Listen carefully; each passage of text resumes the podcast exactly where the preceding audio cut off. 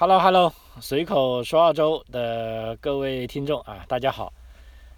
呃，这个老张跟这个 Job Good 啊，从南澳洲的阿德莱德向大家问好啊。Hello Hello，张口说澳洲的各位朋友，大家好，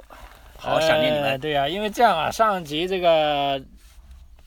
Job Good 不是讲了他在泰国干管嘛，哔哩吧啦的，但是我感觉他还没讲完哈。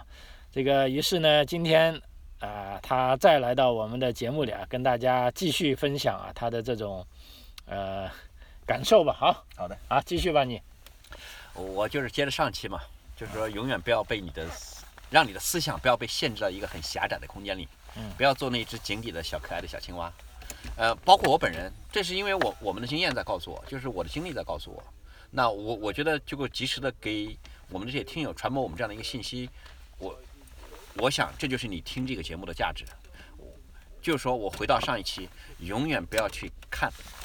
你你你，或者说瞧不起泰国人或者怎么样。我只想再重复那一句话：你一个如果说为了你的明天，为了你的生活，为了你的工作，为了孩子的教育，为了你的养老，为了你的健康，为了去医院，还在拼命的担心的人，你有什么资格去评价一个这样的一个国民，享受在这样的一个三百年没有过动乱的国家，平稳的、稳步的去发展，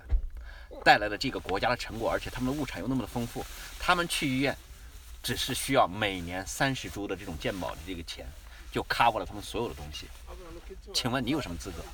我再想强调一遍，你有什么资格是说人家落后、人家贫穷、人家什么没有受教育，还甚至说人家治安这个不好那个不好，有什么呃一大堆的名词放在人家的那些哎，讲一下治安问题嘛，你不是在那里啊？因为我知道你这次去三个月，也不仅是把自己定位是一个游客啊，其实你更加定位的是自己，就说你非常渴望融入到当地哈。对对比如说你是住在，呃，不是住在比如说高端的旅游区里啊，那你吃的东西也不是说供给游客吃的。我觉得你就用一句比较时髦的话来说，是比较接地气。对啊，那这样呢，可能能更好的体验到泰国这个普通民众的生活哈。所以就讲一下你我我们刚才讲的这个治安情况。好，我在这里还是说，我跟老张在这里，我没有讲过这个话题。就是说我我记得我曾经在老张的节目，可能可能就是上期吧。结果我我在我朋友家跟我的朋友分享这件事情，他的姑娘她拒绝了办签证、去呃办那个护照去泰国的事情。当然，她现在已经被我洗了脑了，不也不叫洗脑，就是重新认识了，起码你客观。然后呢，我当时还跟他讲了一个很重要的事情，我现在拿来在这里再一次分享。我说，如果你去判断一个国家的犯罪率和它的治安情况的时候，你随便上一个中立的网站，那我们在国外最多的就是 Google，这也是在全世界都被认可的这个网站，它比较公正客观。然后你打开几个关键字，叫“两零二三年的犯罪率全球国家的排行榜”。哎，那个我那个朋友马上就给我来一句，哎，他那个标准根本不一样的。嗯，他们好多的地方，你像我们澳大利亚算犯罪的，他们都不算。然后说他们那边呃，相当于算犯罪了，我们这边还不算。就是说他拿澳大利亚跟泰国比啊，因哎为我们也知道比较自豪的是澳大利亚本身犯罪率算是相当低的相当低的发达国家了。对啊啊，我们在发达国家里泰国比怎么样呢？不好意思，我说现场打开给他看，我说 GoGo 看一个非常客观的、公正的，打开以后，它有一百三十六个国家的排名嗯，在世界上，然后前面十大就是犯罪率最高的国家，那我们不要不说了，我我我我现在就可以打开给你看一下。哎，如果老张，我记得，呃，我当时，那老张你可以看一下，我现在手头有这样一套数据。啊，我看见了，他说的是事实哈。啊。但那个屏幕太小了，我没法跟你一起看。不，这个国家我这个国家我的名字都叫不出来，我不知道这个国家叫什么。你说犯罪率最高的呀？嗯，对，这个都不是英语了，你这个搜搜的这这是英，语。这是英语。晚族晚宗了，我不知道这个国家，我不知道哎。Sorry，我也不知道中文怎么说。这个帕比亚纽纽基尼，这是我们的邻国，这是我清楚的，这是我们澳大利亚的邻国。对对哎对，巴布亚新几内亚。啊，然后这个 South Africa、嗯然后阿富汗斯坦、嗯 Honduras 是、的，Honduras Trinidad and Tobago，我不知道这什么国家。圭亚那对圭亚那都是南美一些国家啊刚才，就是塞尔维亚、讲萨瓦的、Brazil，然后 Jamaica，Jamaica 是那个南美还是还是非洲的？中美洲国家，好，我就跟你讲一下这个数据，然后你看一下嗯泰国了。泰国，泰国在后面，嗯泰国的之前你要知道，我们澳大利亚在这里排名是多少？我我给你看一下美国的排名，你看这前面的犯罪率都是比较高的嘛。你看马来西亚排在二十九，马来西亚其实我们觉得它还是不错的，对不对？啊，斐济都有二十八，对，这么高犯罪率。然后你看墨西哥还排在它的后面，好，智利排在后面，对不对？智利感觉还好。你看 France，这是我看到第一个啊欧洲的国家，排在前面44位啊，OK 第四十四位，这说明它的犯罪率还蛮高的，嗯对不对？然后后面那个乌鲁嘎啊，我不知道这是什么国家啊？呃，Cambodia，干 Cambodia 达那个可能是啊，什么 Cambodia 是不是柬埔寨还是？柬埔寨？对对对啊，，那这个比居然法国还好，我觉得这个有点邪邪门哈。那后面就是摩洛哥、伊拉克，你看，但是五十四是 Sweden，这是第一个、第二个欧洲国家，我脑子里有印象。然后后面就是美国了，嗯，美国犯罪率还五十六位啊五十六位，然后后面才是乌克兰，乌克兰比美国还好。嗯，然后戛纳，戛纳这个应该是应该是非洲的非洲的啊，对不对？？然后 Egypt。Egypt 啊 Egypt 是也是非非洲的啊，但是黎巴嫩好吧，缅甸缅甸就是缅甸。后面你看六十四是 United Kingdom 嗯，英国啊，英国，英国后面爱尔兰 Greek Greece，然后希腊，对不对？然后 Italy，然后 Belgium 七十，然后印度，对不对？然后突斯尼亚、赞比亚，然后我们澳大利亚排名七十五，我们澳大利亚应该相对是很安全了，对不对？就是说在后面还，那后面澳大利亚，你看纽纽西兰比我们好，就纽西兰它人少嘛，犯罪率第一，我觉得这是可以理解的，对不对？然后后边还有一个，我们就不看其他的哈，你看加拿大也排的比较好，对不对？然后你看很远很远，你才看到，你看泰国，你看泰国在哪里？泰国了吗？泰国是89泰兰第八十九位。起码这里边说明什么？泰国的治安比美国、比我们澳大利亚、嗯，比很多的比很多欧洲国家、发达国家发达国家都好。都好，哈，对不对？对有很少国家排在那个，你看我只看到一个欧洲比较有名的是德国、匈牙利嗯排在了泰国之后，这就说明他们的治安比泰国好一点。就是你大概看这个排名，我不是要准确的得出对怎么样对，对，那你你一看这个排名，它起码排在我们远远的排在我们澳大利亚的后面，那说明它的犯罪率肯定比我们澳大利亚好呀。有没有中国的统计？呃，中国当然更好了，中国更 中中国的这这个排名把中国排在后面，啊，哎，更安全啊，哎，更安全。那我也认为中国很安全哈，这个我们就我们今天没有比较中国嘛，嗯所以我这里就是拿这个数据跟我的那个朋友说，嗯我说从这个上面你大概可以知道我们泰国跟泰国之间的差距。就是我们泰国和澳大利亚的差距，嗯，你你大概，比如说我们澳大利亚是什么样的治安情况，那我们现在再来看泰国是什么情况，你就大概，你嗯你这个不完全正确，但是你个大概是应该好的吧？那我能理解的就是，我再加上我亲身在那边，我觉得泰国很安全，嗯对，这这是毋庸置疑的，非常的安全，非常安全。哎、基本上你不能说路不拾遗吧，但是其实在那边也基本上，那我自己亲身体会，我在那边在 beach 上，我是不用担心我丢东西的，嗯，而且我在当地认识了很多的朋友，他们告诉我，他们丢了钱包什么东西，几天后人家都给他送回来了，对，警察给你送回来了，关键东 beach 西上还是有很多游客哈，嗯当然也有当也有也有这个当当地人哈。即便是在旅游区都是很安全的。你要想，如果到了他们当地人的生活区，那就更安全了，因为没有外人嘛，你对，你明白吗都是？熟人社会，都是熟。人，你你想想，你东西会被偷吗？你会用担心吗？而我自己实际上去了很多的 beach，不同的 beach，嗯啊，我看到他们那种悠闲，他那种自在，就是说，你你你看到这个人，你会以为他是很穷的人，嗯但是我当我看到他吃的食物，他花的钱，他的那种幸福的指数，他的那种安全性，他的那种色物的东西，嗯，就是和那种态度，你去问个东西不买不卖，人家没有任何那种，就是那种想强卖想强买，或者不因为你是一个外国的游客多收你点钱，那种国民的待遇，我在那边我就觉得这太好了，你根本不用担心你任何的额外的你需要什么东西，永远不要拿社会上发生的一个点，一个偶发的事件来去评价人家，或者来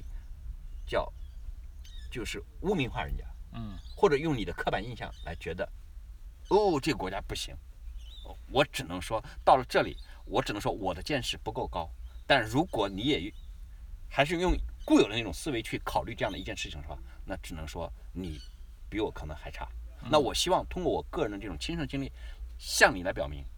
你需要的是改变你的认知，不要让你的思想受限在你平时的阅读、你的观感、你看到的微信、你看到的所有的这些刷的抖音，还有你的新闻，尤其是不要，我不是让你不相信或者怎么样子，你一定要有自己的看见，要有一个独立的主张和自由的思想。如果说你没有亲身的机会去体验，那么不要最后的最终的去轻易的去下结论，就觉得你可以觉得你很幸福，但你不要觉得别人都生活在水深火热之中。对，就是说不是说非死即活的对这种状态啊，也不是说必须要你死我活哈。这这这两天其实还有一个更时髦的话题来谈，那个就是泰国的那个就是现在的大选。啊，对对对，说到大选啊，因为这边呢，我也说一下我的观点啊，也许可能会要挑战一下你的认知哈。可以，呃，因为我是跟你约了做节目之后呢，我也就看了一下，因为现在呃，就这段时间在泰国大选，它是一个国际上的热点新闻。对呀、因为什么呢？这一次是这个反对派大胜。对。啊，就是说遥遥领先。呃，遥遥领先，因为到今天我看最新新闻是已经开了百分之九十九的选票嘛，基本上他是赢定了啊。这个反对派的一个领导人他已经在发这个推特了，他说我将会成为泰国总理，啊，不管你投了我的票还是你没有投投我的票，我都是总理，而且我都要服务你们啊，他已经做好准备了。啊，所以呢，这时候就，呃因为泰国嘛，给我一个的印象就是说，呃，是个非常喜爱政变的国家哈。嗯。呃，在我记忆里，当时是二零零六年哈，因为那时呢，我是正好二零零七年，呃，对我零五年是去了一次泰国，零六年是我的朋友去。那次为什么印象那么深呢？他们是被困在机场了，说这个由由于政变呢，出现了一些小动荡吧哈，大家在机场就说延误了一天，然后回来我就问他啊，他说我就知道延误了，我都不知道是政变了。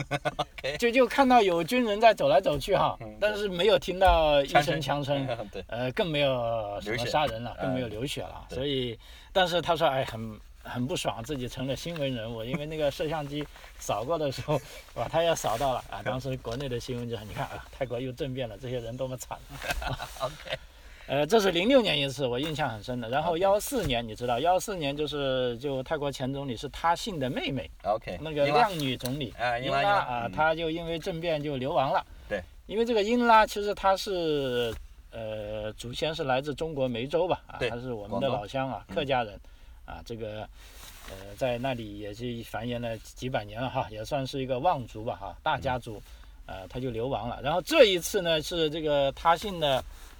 女儿，他女儿哈，嗯，女儿，小女儿，对他女儿又上台了，所以我就觉得挺郁闷，哈，呃也不郁闷吧，就很诧异，就说泰国怎么会这样哈？那你前任两个总理都给出国流亡了，怎么这个家族还没有被扫荡呢哈？还在这里可以继续上台啊？这个是，而且他作为反对派这次大赢了，但是按照这个泰国的，呃，我是从新闻里听的啊，就是说按照泰国这种呃制度呢。呃，他虽然是拿到了选举，但他还是要拿到百分之七十五以呃上的选票下院，下院的选票，他才能有资格入主总理府，嗯，成为这个总理啊。所以这个是不确定，但是确定的就是选票肯定多了，呃，反对党肯定是赢了。嗯，呃，当然反对党他赢呢，就说现在新闻里说呢，就证证明这十几年来泰国也是人心思变。对啊，就是说这个赢的要点呢，一个就是说对皇权的一些限制啊，就说你这个皇，因为我们知道泰国是君主立宪制国家嘛，呃，这个皇权是不是呃，大家感觉到他依然是干涉的太多了。对呃第二呢，是对这个军人当政的一种不满。对因为这一次的军人上台呢，是在上一次政变之后，一直没有换过，呃嗯，他自己就通过政变上台，然后当然又后面又进行了一次选举哈，但即便选举他也赢了。他还是赢了，嗯，对，呃，所以这个泰国给我的印象就是说，现在包括所有的呃西方媒体都报道，就是说，哎，泰国现在已经翻天了，啊、但是泰国人呢还是呃比较平静的啊，这个政权就呃这么样，对不对？但是就你之前跟我说的说，泰国人对这个呃皇帝对这个君王还是很爱戴，或者君王也很爱戴他们的子民，对不对？那为什么这一次？呃，因为我们知道，毕竟是一个选举嘛，就是虽然民众平时说的可能是一套，但是真正的让他去行动了，呃，他他又会做出一些选择。嗯，就说你觉得这里面呃你有什么看法呢？就说对这次这个反对党，而且是赢得很厉害啊，看来啊，嗯，对对，我我我首先哈，我我就很简单的可以把这次这个就是说选举，我我看到的，我理解的啊，嗯因为我当时在泰国生活了三个月的时候啊对，满大街就是他们已经开始在竞竞竞就竞选的那些选了啊标语嘛，对对对，但是我不认识泰语嘛，啊所以我看了，我就问当地人，我说这谁呀、啊我说这俩人我都不认识。他但是呢，他也是跟我们澳大利亚的选举是一样的，他有就是很多的地方可能是有现任的总理的那种卦象，就是作为一个选，他又再次作为选民参加选举，对，可以可以有他的卦象。然后呢，还有他的代表的阵营的其他的一些议员的选，就是在选区嘛，对选区，他们呢也都是这样子的。他们其实跟我们这个很像的，就是我们选的时候，其实我们不是选的阿尔巴尼，嗯，我是选的我们这个阿尔巴尼所在党在我们这个区域的议员，对对对对不对？这一套选举，这就相当于是也是我们有有另外一个词儿叫人大代表或者什么代表的意思，就他那个党在我们这个区的东西。然后呢，他很多人我都不认识，但是有两个大美女我是一直是认识的，有一个美女就是后来我才知道就是属于那个前总理的姑娘，他姓的女儿哎，女儿。，OK，然后呢，呃我看到过现任总理的很多的照片，但是有很多其他的都是地方选民，就是议员的照片。嗯，那这个在我当时在的时候就已经造势，但是呢，我现在就是大概呢了解了一下，他这个选举呢，其实就是三部分。嗯就现在选票最多的这个，我给他简单的取名叫高富帅。嗯，然后第二名呢就是这个女的，然后呢她是白富美哈，哎，就是白富美说，，反正他们两大阵营是高富帅、白富美都是反对党，对，都是反对党来。挑战哎现任。现在反对党现在在已经遥遥领先了，然后现在我们原来的就是军政府的那个原总理，我们就叫他第三方嗯总理，好吧？我我能理解的是什么？就是很多的那个当地的我们在华人啊，就是我们生活在泰国的华人，他可能就是觉得，哎，最后就没有选举权的。哎，他们他们是没有选举权的。嗯，泰国它是一个非移民的国，我们在这里再强调一下，泰国是一个非移民的国家。但是呢，这个非移民的国家可以让你去尽情的去享受，嗯你可以去感受一下西方的体制。嗯，就是它的制度跟我们澳大利亚是一样的。你如果想移民啊，或者是留学到我们这边，肯定是。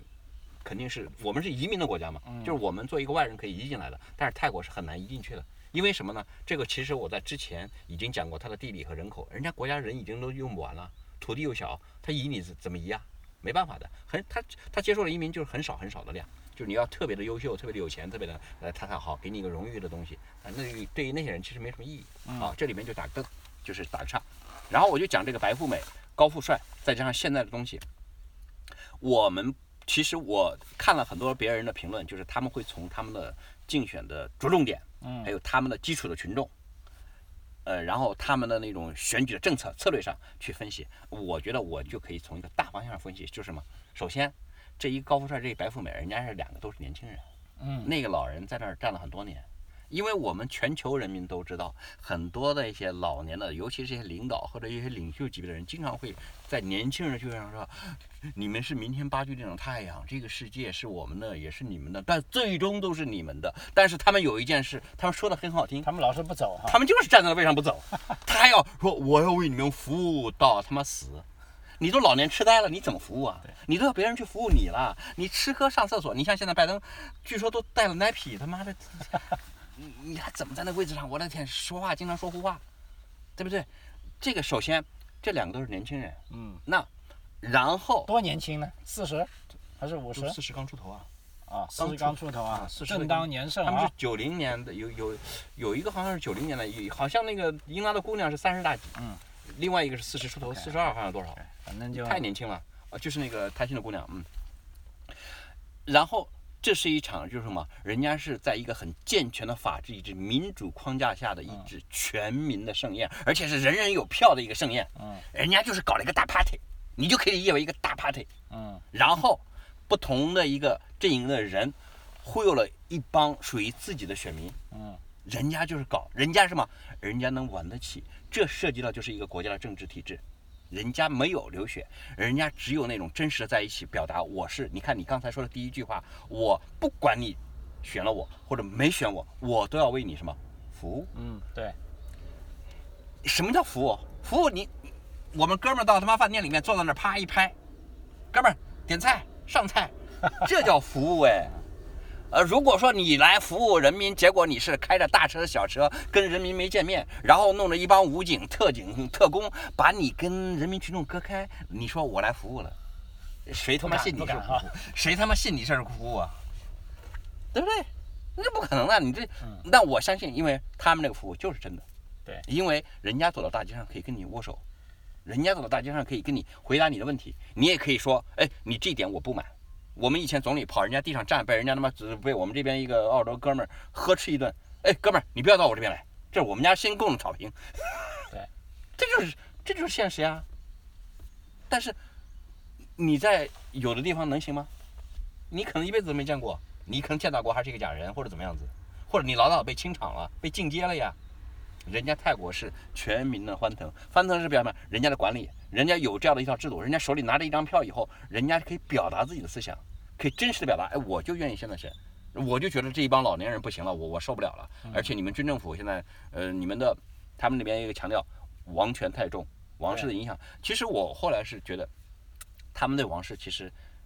不满，但是他们是一种调侃式的不满。你比如现在的国王跟他父亲相比。现在的国王，我说人家，我说我知道你们的国王，人家就是花花公子，从小家里就有钱，他又不不跟他爸一样，他爸上台的时候，他的哥哥被他妈刚刚杀掉，他自己上台还被人拿着枪逼着，差点也没命了。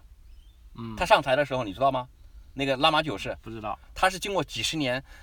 慢慢的积累，每门的累积，夹着尾巴做人，最终才把这位子坐稳，做到死。中间经历了无数次的暗杀或者或或者是正面，没把他搞死，他哥哥就被人家搞死了呀。就是上一任国王的哥哥被人家搞死了，扶着他上台的呀。最后他凭着自己的智慧、坚毅、隐忍，人家成功了。人家现在这个九十世国王从小就锦衣玉食，人家过这生活很正常呀。你说人家娶个老婆换个老婆又什么东西？这我觉得很正常。对，你有钱你不这样干。对，而且他都是正常的离婚，然后再结，又没什么瞎搞。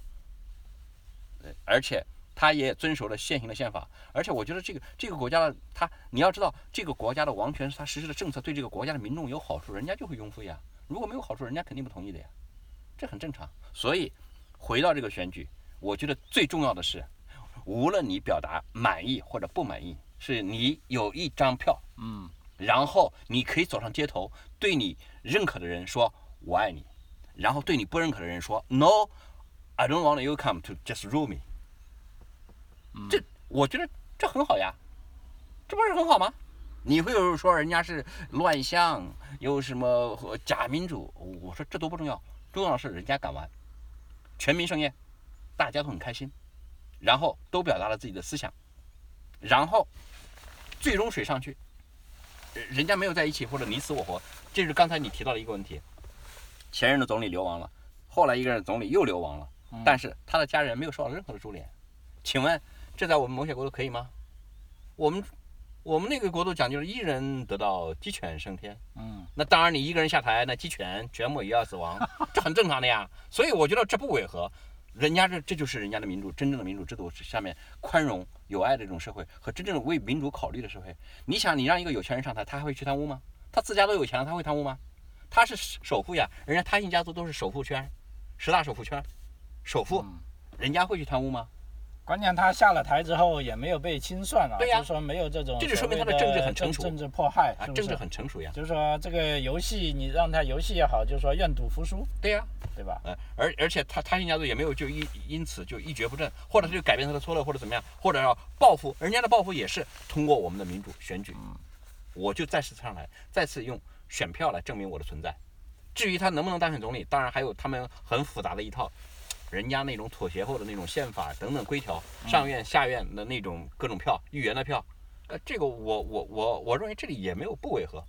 他就是能当，那军军政府就承认我我们失败了。但是现在据说军政府还没有承认，现在的总理还没有说我败了，他只说呃现在他们的票数很高，然后民众的呼声表达了他们的心声，呃，然后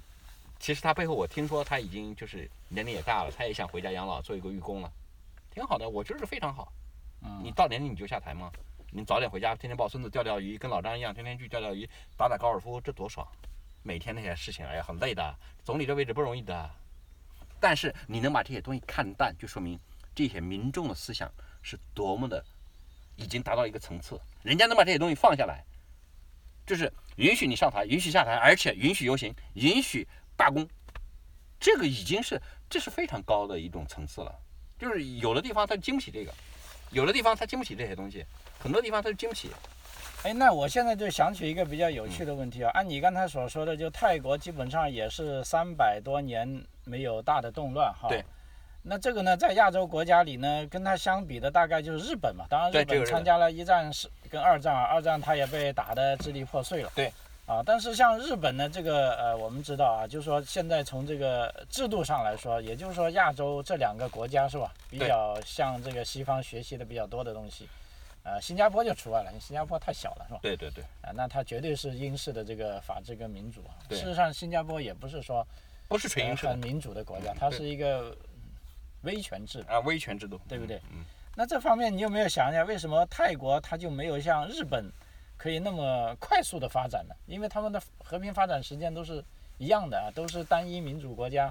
啊 单一民族国家，对，是不是都有嗯呃，而且都还是君主立宪制，对，是吧？但你这有很多嗯相像的。我觉得你这个问题啊，首先我提出来以后哈，就是有这个大选扯到这个，我觉得特别的好。为什么呢？我首先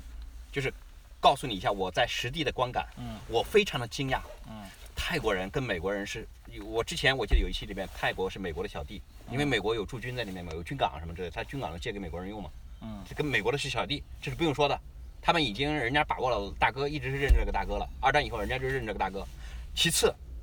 我从来没有想到过泰国人跟俄罗斯的关系是那么的好。嗯，但是他他他跟俄罗斯关系也很好，特别好他们都有皇室是吧？对他是皇族之间的沟通。然后呢，我们在那边碧旗上看到很多的房子，就是据说是中国人后来代替了俄罗斯人成为他的第一大买家，嗯就因为中国这个人口基数太大了嘛，而且跟他更近嘛。就是俄罗斯在这次的这次的俄乌冲突战争之中，大量的俄罗斯的中产跑到了啊，也来泰国。到泰国避难，然后就是或者说他们厌恶战争或者怎么样，但是。呃泰国的大门永远是向他开的，而且俄罗斯人在那边特别的受欢迎。这我问当地的朋友，当地的朋友跟我说，这是因为他们的皇室在几百年前，他们皇室是正儿八经的兄弟一样的感情，啊，是特别的好。他跟俄罗斯的感情特别的好，所以他们对泰国对俄罗斯的那种政治上，他尽管说反对战争，但是他对俄罗斯的人民是特别的友善的。嗯他可能政府上会发表一些官方的一些就政治正确的语言，但是他对俄罗斯是关系特别好。那你就更不要说欧洲大量的退休的人员去泰国在那边居住养老。嗯然后我还可以告诉你，你说泰国人跟美国人好，跟俄罗斯人好，对不对？最终他跟日本人的关系还特别好，嗯这点让我觉得实在是不可。而且这就是回到你刚才那个问题，对呀、他们两个都是王室，他们这个为什么就在你的感觉上，为什么泰国不如不如日本？那我亲身的体会是这样子的，泰国人没有像日本曾经发生过一个军国主义，嗯，因为日本人在二战的时候，他有一段时间是军国主义的思潮非常的猛。他他跟俄罗斯之间，日本跟俄罗斯之间的战争干了那么多年，跟俄罗斯他们就干了很多年。你说日本人，然后在二次世界大战，他又扮演了轴心国一个重要的力量，发动战争，搞搞珍珠港，最后自己被打得那么惨。当然，这不要说跟中国那场了，那就更不要说了，整个的亚洲都被他他妈的扫了一遍。就他的发展自然就有他的一种民族的特色，因为他被肢解以后，他的那种民族的那种爆发里边的精神，他就是说他在军事上已经被被非武装化以后，他只有在经济上发展。最终他们是有这样的一个东西，而泰国人一直是在三百年缓慢的、稳定的那种很自由的、很幸福的发展。你要知道，没有人在你背后踩你两脚、戳你一刀，那种发展跟日本人那种已经一无所有的基础上那种发展不一样的呀。东京被炸平的那种基础上的发展，那种需，哎，再加上他们有那种民族的东西，所以我觉得你这个问题我回答的就是这样。就是说他很富足嘛，所以他也不不觉得要发展太快哈。啊对呀就这个平均一下就好了，或者这样每个人要很开心，关键是是吧？啊，但我能理解到的，有没有说像我们中国想的这种，就是说牺牲个人来保证这个集体？存在的，不存在的。泰国的那种思维跟我们宣跟我们澳大利亚人是完完全全一样的。哎，跟我们是一套完全归一样的体系，所以我在里面一点不违和，我在里面生活我就很惊讶，我在里面很适宜。所以我现在也理解了为什么那么多西方人退了休愿意去那里啊。当然是除了物价便宜之外，就整一个体系啊，无非就天气可能不同嘛，对呀、人可能多一点，对，其他都一样的。对，啊那你为什么不在那边生活呢？因为什么呢？现在有一个可能，呃，我这这几天看了新闻，就说，呃，这个中国啊，近来有很多人说去泰国买房，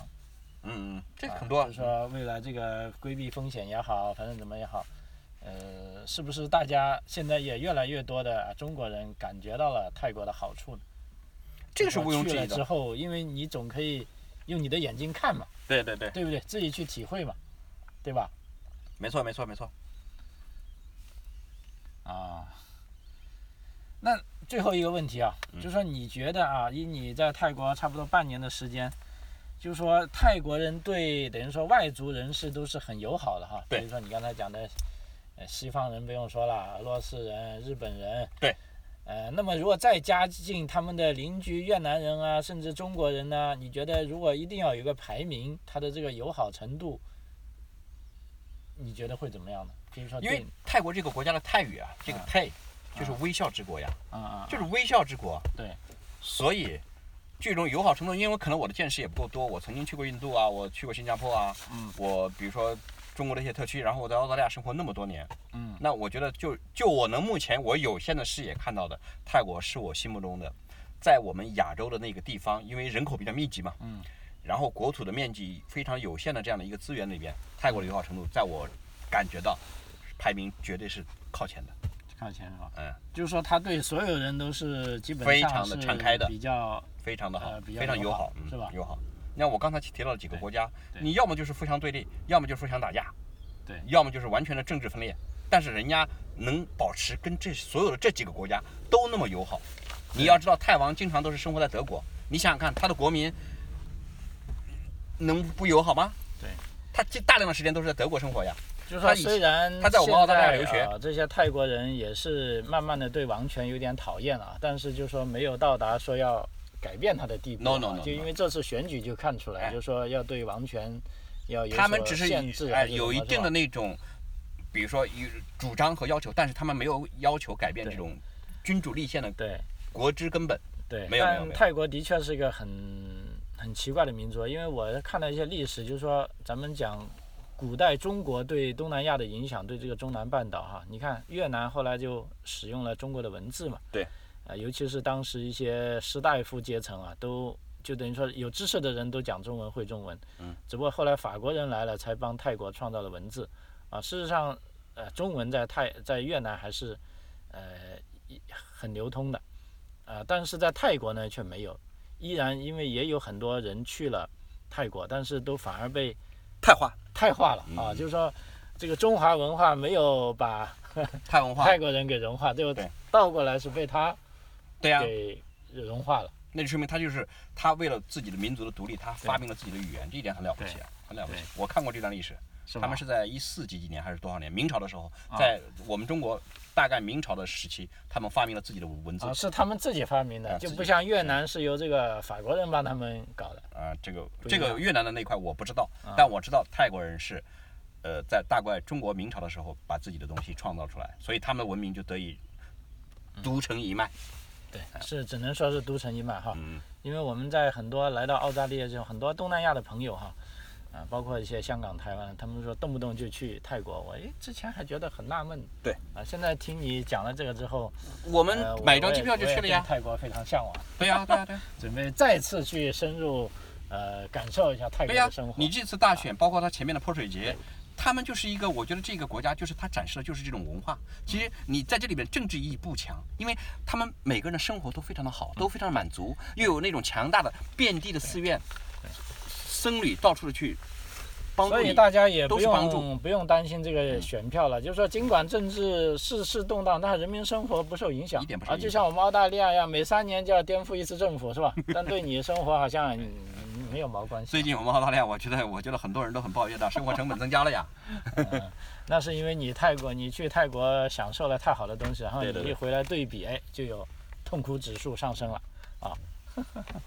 好，时间关系啊，呃，今天我们的节目就到这里啊，非常感谢赵不顾跟大家的分享啊，也跟大家 say goodbye 一下。好，谢谢谢谢谢谢大家的呃这倾听。如果你们有任何的这种反馈啊，或者有任何的问题，请给我们留言转发，谢谢谢谢谢谢，好，随口说澳洲啊，我们下期再见，谢谢收听。拜拜。